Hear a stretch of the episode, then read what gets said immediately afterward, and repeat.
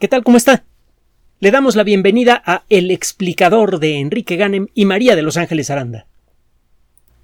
Si mira usted desapasionadamente la vida de un ser humano como individuo o la vida de la colectividad humana, se dará cuenta que uno de nuestros principales enemigos, individuales y colectivos, es definitivamente el orgullo en todas sus formas.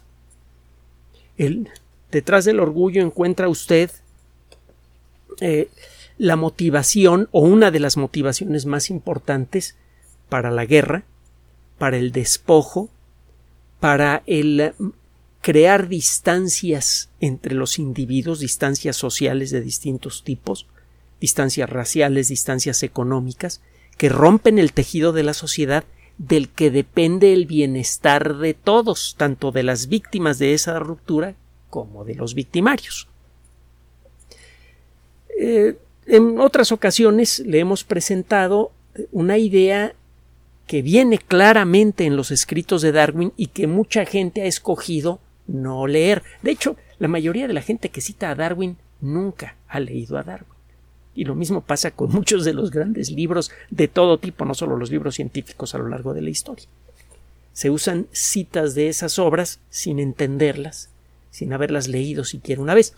Eh, Darwin hace énfasis en la importancia de la cooperación como la herramienta fundamental de desarrollo de especies sociales, incluyendo la nuestra.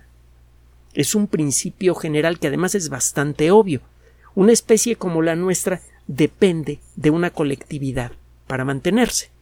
Es absolutamente imposible tanto en lo físico como en lo psicológico el poderse mantener de manera completamente autónoma. Incluso las personas más aisladas dependen del fruto del trabajo intelectual y físico de otras para poder sobrevivir. Incluso las personas más eh, reacias al contacto social gustan de leer, gustan de escuchar música, gustan de comer, gustan de curarse sus enfermedades, de ponerse ropita y ponerse algo encima de la cabeza cuando llueve y hasta cuando no llueve. Entonces, un elemento fundamental de la condición humana es la cooperación. Y el orgullo en todas sus formas genera ruptura social. Eh, la corrupción, la violencia organizada tienen mucho detrás a ese fantasma. A lo largo de los últimos 400 años, y de manera completamente accidental, la ciencia nos ha enfrentado con nuestro orgullo individual y colectivo de manera repetida. Y siempre el que ha salido lastimado es el orgullo, aunque uno que otro científico se ha llevado un buen susto como consecuencia de estos encuentros, y en, el pasado, cuando menos esperemos que esto ya no vuelva a ocurrir, uno que otro sufrió las peores consecuencias. Ve el caso de Miguel Servet, por ejemplo. Busque la historia si no la conoce. Bueno, es bastante dramática. El, el caso es que poco a poco la ciencia nos ha ido recortando motivos para sostener esta perspectiva infantil de niño mimado de que somos la, especie preferida del creador y que podemos hacer con la creación lo que se nos pegue la gana. A final de cuentas estamos en el centro del universo colocados por el mero mero. Una de las primeras revelaciones que inadvertidamente hizo la ciencia es que físicamente no estamos en el centro de nada, ni siquiera de nuestro propio sistema solar. Que el Sol no es un objeto especial, es una de tantas estrellas como las que vemos en el cielo, que las estrellas que vemos en la noche, incluso en las noches más despejadas, no representan, vaya, ni la millonésima del número total de estrellas que hay en nuestra galaxia. Y el número total de galaxias en la parte del universo que podemos ver, pues anda por allá de, si le hacemos caso a, a los últimos estudios estadísticos que yo vi, hechos con el telescopio espacial Hubble, que tienen ya como 10 años, pues, debe, habrá unas 220 mil millones de galaxias en la parte del universo que podemos ver. Creo que la estimación ya creció. Y eh, no sabemos si la parte del universo que podemos ver es infinitamente pequeña en relación a todo el universo o solamente es muy pequeña. Si la teoría conocida como teoría inflacionaria, el universo inflacionario es correcta, entonces la parte que podemos ver de nuestro universo que es inimaginablemente grande, tan grande que si pudiéramos visualizarla, sentirla por un momento, quedaríamos intelectualmente aniquilados. Afortunadamente el tamaño es tan grande que nuestros sentidos no pueden percibirla eh, emotivamente lo que significa lo que significa el tamaño de la parte del universo que podemos ver. Pues bueno, resulta que si la teoría inflacionaria es correcta, el universo sería como mínimo 10 a la 23 veces más grande que la parte del universo que podemos ver. 3 por 6, 18, 6 por 4, 24, 6, 18, 19, 20, 21, 22, 23. Es decir, sería 100 mil millones de millones de millones de veces más grande que lo que podemos ver. Entonces, eh, el, el, orgullo en, eh, eh, humano mal entendido, en el sentido de que somos el centro del universo, no tiene ninguna justificación, y eso comenzó con Nicolás Copérnico en el siglo XVI. De entonces para acá, la ciencia poco a poco ha ido acotando aquellos rubros en donde nos sentimos únicos y especiales. Nos sentíamos especiales en materia intelectual y en materia física en relación al resto de los seres vivos hasta que llegó Darwin y para la delicia de pocos y horror de muchos demostró que somos uno con el universo y que las leyes que han permitido el desarrollo de la vida y la evolución de la vida se aplican a nosotros y somos consecuencia de ellas. A pesar de tantas lecciones, algunas, eh, algunas ideas permanecen tercamente en nuestra cabeza y a veces como consecuencia de eso colectivamente nos comportamos como las moscas que se están golpeando continuamente contra los vidrios de una habitación tratando de salir de ella, hasta que allí se quedan. Nos gusta seguirnos dando topes con la realidad. Por ejemplo, el tratar de hablar de las emociones de los animales suena casi casi a sacrilegio. Dejando de lado las emociones, sobre todo las emociones mal fundamentadas, y apoyándonos en artículos publicados en revistas de investigación, en revistas de las de a verdad, por ejemplo, Affective Science, Ciencia Afectiva, que es una revista perfectamente científica que tiene que ver con las ciencias sociales. Es una colección de disciplinas que nos urge desarrollar para crear tecnología social a partir de ella y poder a partir de eso diseñar sociedades en las que valga eh, le valga la pena vivir a todos. Bueno, ¿tienen sentimientos o no los animales? Bueno, en un artículo llamado eh, eh, bueno, titulado que, se llama sobre, eh, una parte del título dice sobre las emociones y sentimientos en los animales. El título completo dice Mi miedo no es y nunca será tu miedo, sobre las emociones y sentimientos de los animales. El artículo en la revista Affective Science es descargable por si le interesa. Para comenzar, estos investigadores de la Universidad de Leiden y de Utrecht en, ah, eh, en Holanda y bueno Países Bajos y la Universidad de Emory eh, hay un investigador Franz de Waal que trabaja en ambas universidades bueno en, en, los dos lados del Atlántico en la Universidad de Utrecht y en la Universidad de Emory Utrecht es conocido entre muchísimas eh, otras cosas y desde hace mucho tiempo por sus terciopelos y otras cosas. Bueno, el caso es que este grupo de investigación primero estableció una definición de trabajo para los sentimientos y para las emociones. el, el definir más allá de toda discusión qué es un sentimiento y, es una, y qué es una emoción es algo que todavía escapa a todos los idiomas. No todo el mundo está de acuerdo en lo que es la definición de un sentimiento y de una emoción. De lejos parece clara la definición de cada una de estas, de cada uno de estos dos elementos. Y parece clara la diferencia. De cerca ya cuesta trabajo distinguir la frontera entre una y otra. Pero bueno, estos investigadores eh, dicen, bueno, partamos de la siguiente propuesta. Ya luego revisamos si la propuesta es satisfactoria o no. Nosotros para describir lo que es una emoción y para tratar de detectarla en animales, buscamos tres componentes. Una emoción incluye un componente fisiológico, que es una reacción medible del cuerpo de un ser vivo a un estímulo. Luego, hay también un componente de comportamiento que impulsa a la expresión de la emoción. Y también hay un elemento cognitivo que orienta las elecciones que hace el organismo que ha experimentado una emoción. Si una emoción genera una respuesta fisiológica, una respuesta en el comportamiento y una respuesta cognitiva a la hora de razonar y a la hora de escoger. Eh, un ejemplo así muy, muy obvio, muy inmediato, es el miedo.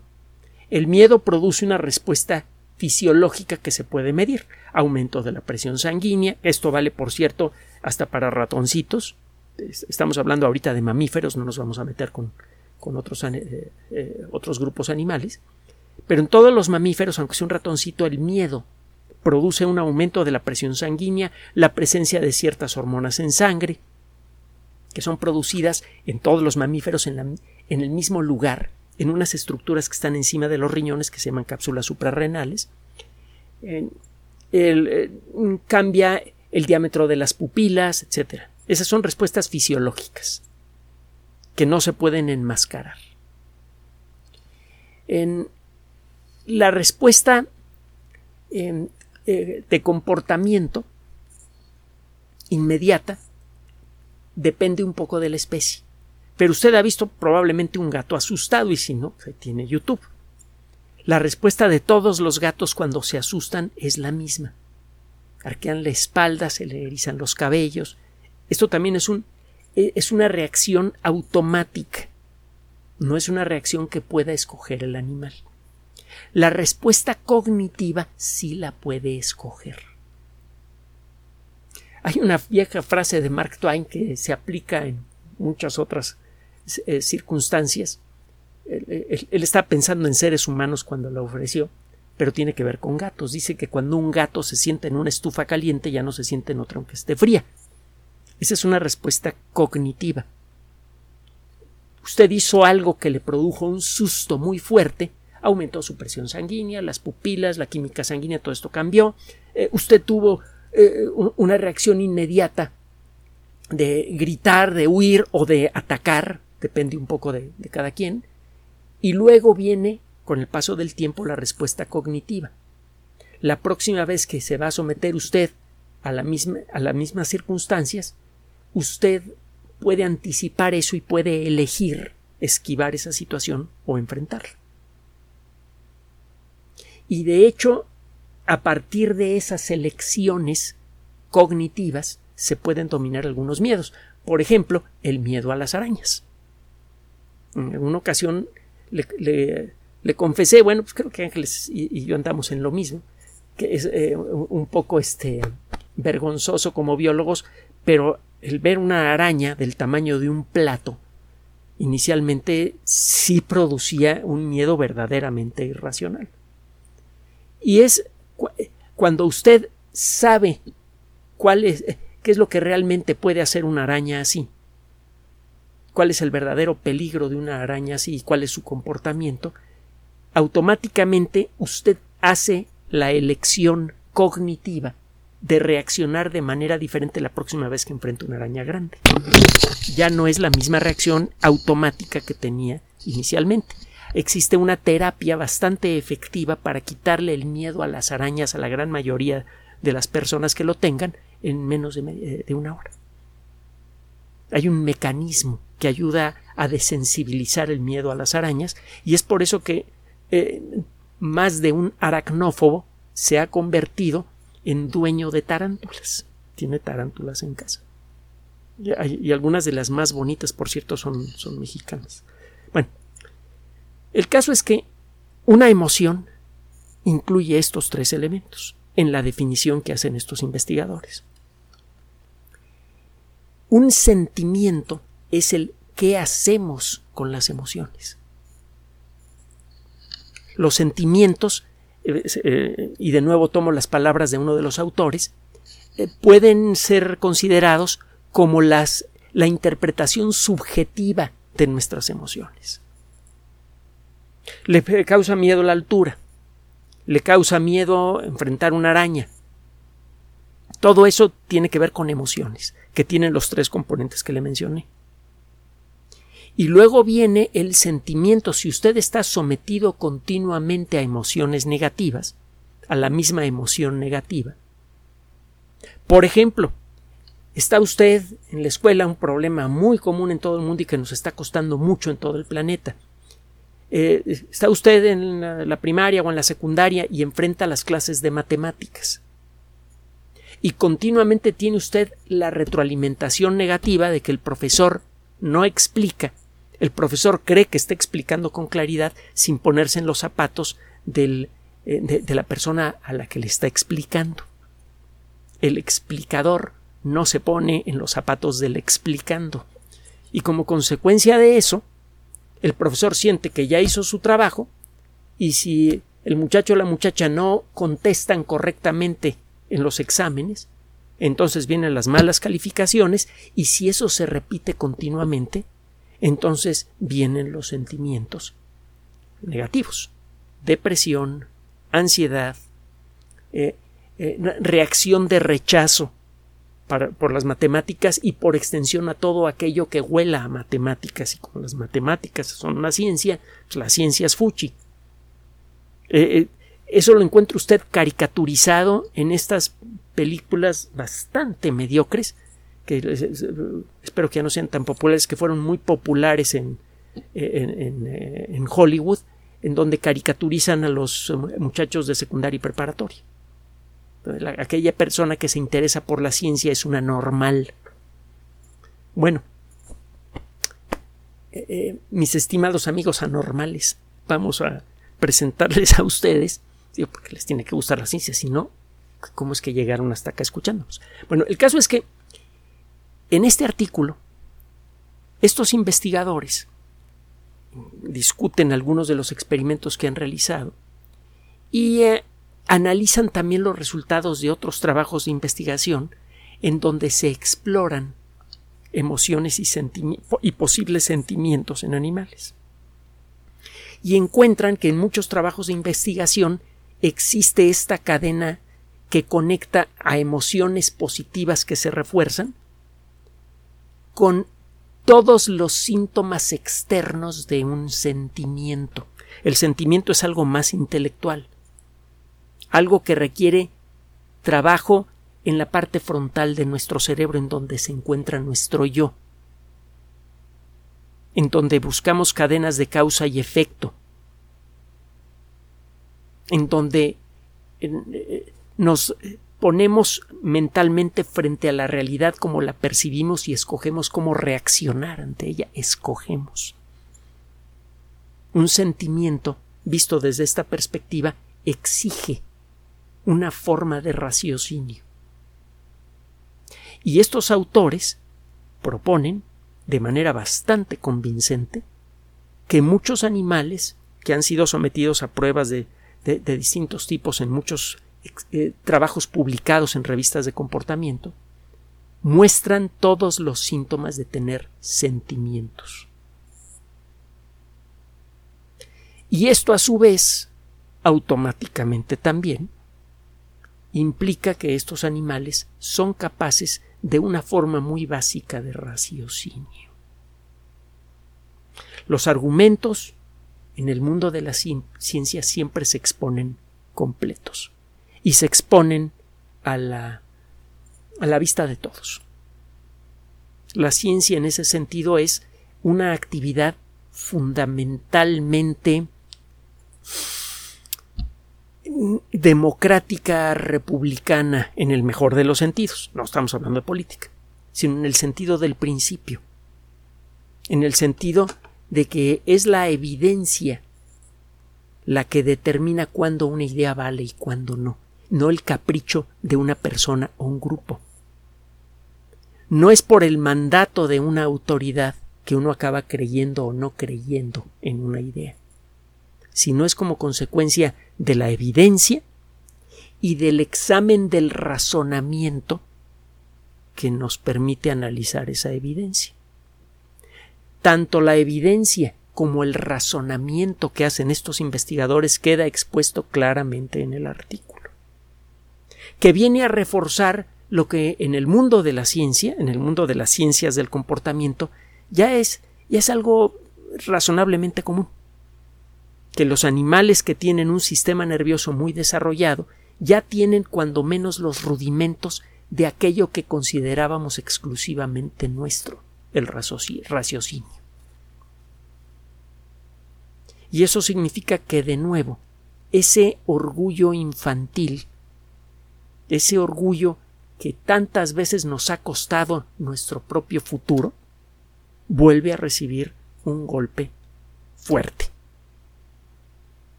Uno de los últimos bastiones de ese orgullo eh, paleozoico que nos colocaba en el centro del universo y que nos hacía diferentes a todas, a, todas las demás manifestaciones de la naturaleza, acaba de recibir otro fuerte revés. Es muy probable, como le dijimos al principio, que nuestro mayor enemigo colectivo sea ese orgullo, el que nos hace creer que podemos seguir disponiendo de los recursos naturales de este planeta sin límite que podemos seguir demandando cada vez más y más productos del, eh, mundo eh, natural para satisfacer las necesidades de una población siempre creciente y que no tiene límites a su ambición. Ese orgullo, en ese orgullo, en esa perspectiva ciega, podemos encontrar muchas de las raíces del problema ambiental, de la desigualdad social, y de la violencia organizada a todos los niveles.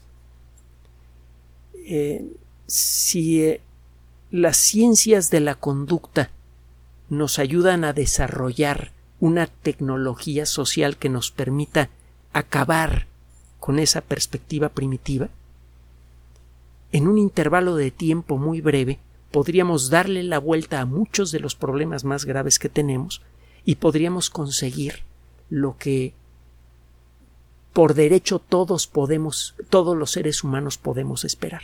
Podríamos llegar a construir una sociedad que fuera mínimamente decente para todos nosotros.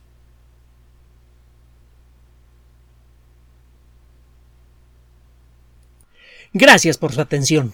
Además de nuestro sitio electrónico www.alexplicador.net, por sugerencia suya tenemos abierto un espacio en Patreon, el explicador Enrique Ganem, y en PayPal, el explicador patrocinio gmail.com por los que gracias a su apoyo sostenemos este espacio. Puede usted descargar gratuitamente estos audios en formato MP3 en Spotify y en iTunes como El Explicador sitio oficial y en SoundCloud como El Explicador y con formato de video en YouTube en El Explicador sitio oficial. Recuerde nuestras redes sociales de siempre, Twitter Enrique-Ganem y en Facebook Enrique Ganem sitio oficial, el explicador y los grupos que usted ya conoce. Finalmente, el explicador siempre somos María de Los Ángeles Aranda y Enrique Ganem. Gracias.